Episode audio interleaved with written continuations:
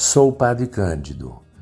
Chego até você com muito carinho, apresentando reflexões sobre a nossa condição humana. Espero que seja útil.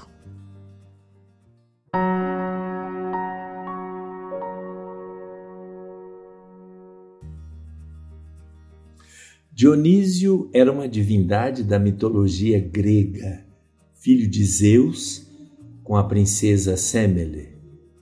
Seu equivalente na mitologia romana era Baco. Apolo era outra divindade da mitologia grega, filho também de Zeus e da deusa Leto.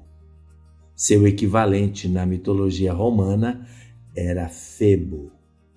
As duas divindades eram de alguma forma antagônicas. Quem pensa que a mitologia é uma crendice sem importância está enganado. A mitologia foi precursora da filosofia e, contemporaneamente, das ciências do comportamento humano, como a psicanálise e a psicologia.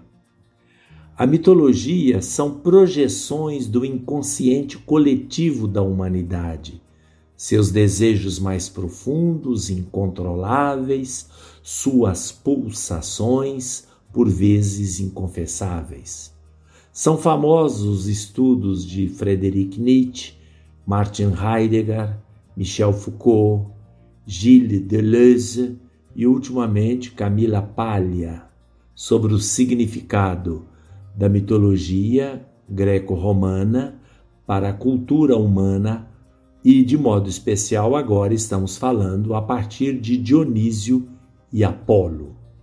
O que, que é Apolo? O que, que é o Apolíneo? Que, que é Dionísio? Ou quem é Dionísio? E o que é o dionisíaco?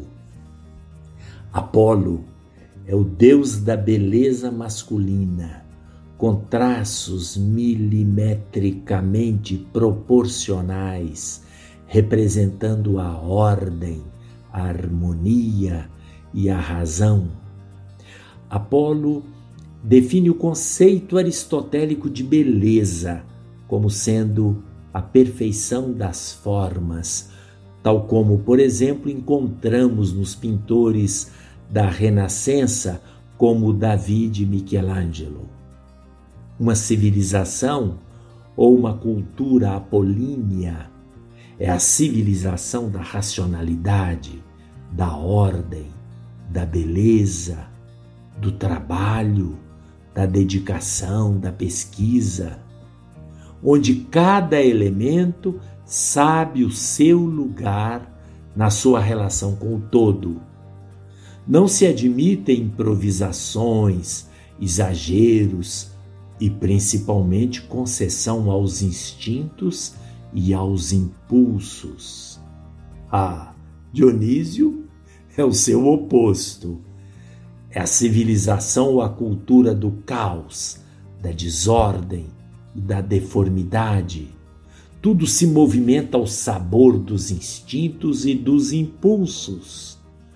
Por isso, Dionísio, na mitologia romana, é substituído por Baco, deus da bebedeira, das orgias, dos bacanais, dos carnavais cheios de excessos.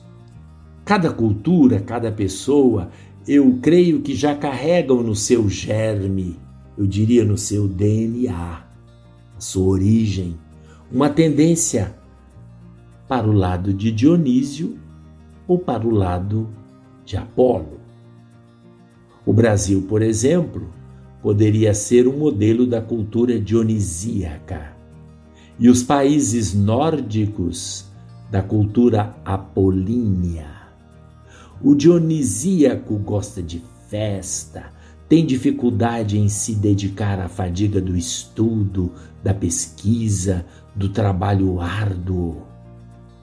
Por outro lado, vive com intensidade cada dia como se não houvesse futuro.